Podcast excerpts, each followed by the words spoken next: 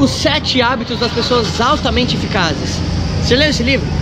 Esse livro foi um divisor na minha vida. Foi um livro que, que eu gosto muito. Já li, reli ele algumas vezes.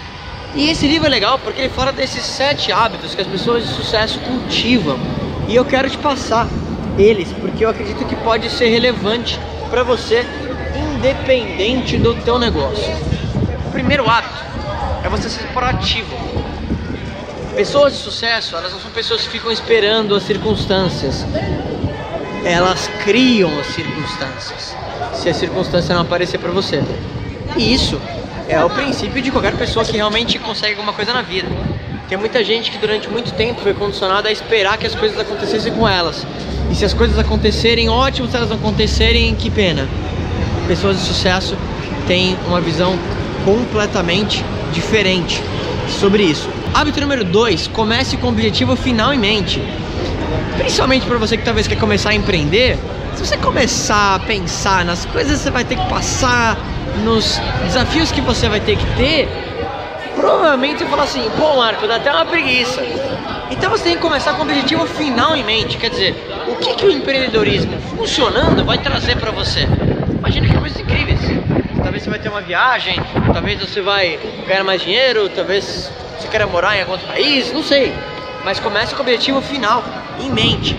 O hábito número 3, primeiro o mais importante. Eu sempre falo sobre foco, mas você precisa priorizar algumas atividades que são importantes e não necessariamente urgentes, para que você comece a criar e desenvolver o teu negócio de forma efetiva. O hábito número 4 é você pensar no ganha-ganha. O que, que é isso? Pessoas de sucesso, elas nunca tentam levar vantagem. Elas sempre conseguem achar alguma forma, principalmente em termos de negócio, para que tanto ela quanto a outra pessoa que ela quer fazer negócio saia ganhando. E esse é o princípio para você construir um negócio sólido e manter relações com seus clientes e pessoas que você quer talvez desenvolver negócio a longo prazo. Hábito número 5. Procure primeiro compreender, depois ser compreendido. Isso está totalmente ligado a relacionamentos. Quer dizer, teve, tem muita gente que quer ir fazer uma negociação, quer começar um negócio, e a pessoa só pensa no eu, eu, o que eu quero, o dinheiro que eu quero ganhar, o que eu vou vender, o que eu vou conseguir. E você precisa primeiro compreender, quer dizer, o que, que o teu cliente ou essa, essa pessoa que você quer desenvolver uma parceria procura.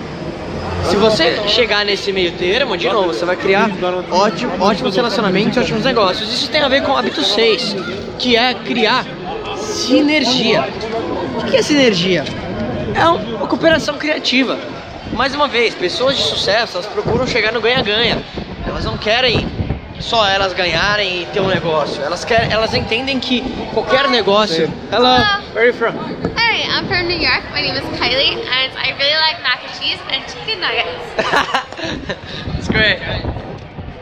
Então, uh, bom, e tem tudo a ver com o hábito número 6, quer dizer, você criar sinergia.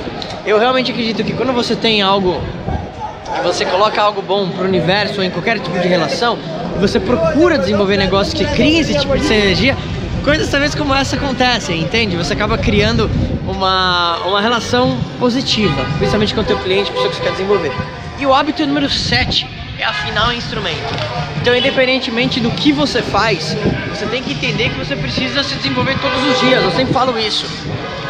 A tua construção, o teu sucesso é construído no dia a dia. É construído nos momentos que você não vai estar numa balada e você vai estar estudando, você vai estar lendo um livro, você vai estar se desenvolvendo, você vai estar gravando um vídeo. Todo dia, todo dia, de domingo a domingo. Não tem escapatória. Então, se você seguir esses sete hábitos, e um hábito é criado quando você realiza uma atividade pelo menos por 21 dias seguidos, você pode ter certeza de uma coisa: você não só vai criar relações muito mais duradouras e fortes no teu negócio, como você vai ver o teu negócio crescendo. Não tem como não. E, na real, esse tipo de hábito não se aplica, óbvio, só a negócio, se aplica a qualquer coisa que você preferir. Se você ainda não fez isso, lembra de se cadastrar no canal do YouTube em youtube.com.br Marco Lafico e no Facebook, facebook.com.br Lafico. A gente se fala em breve.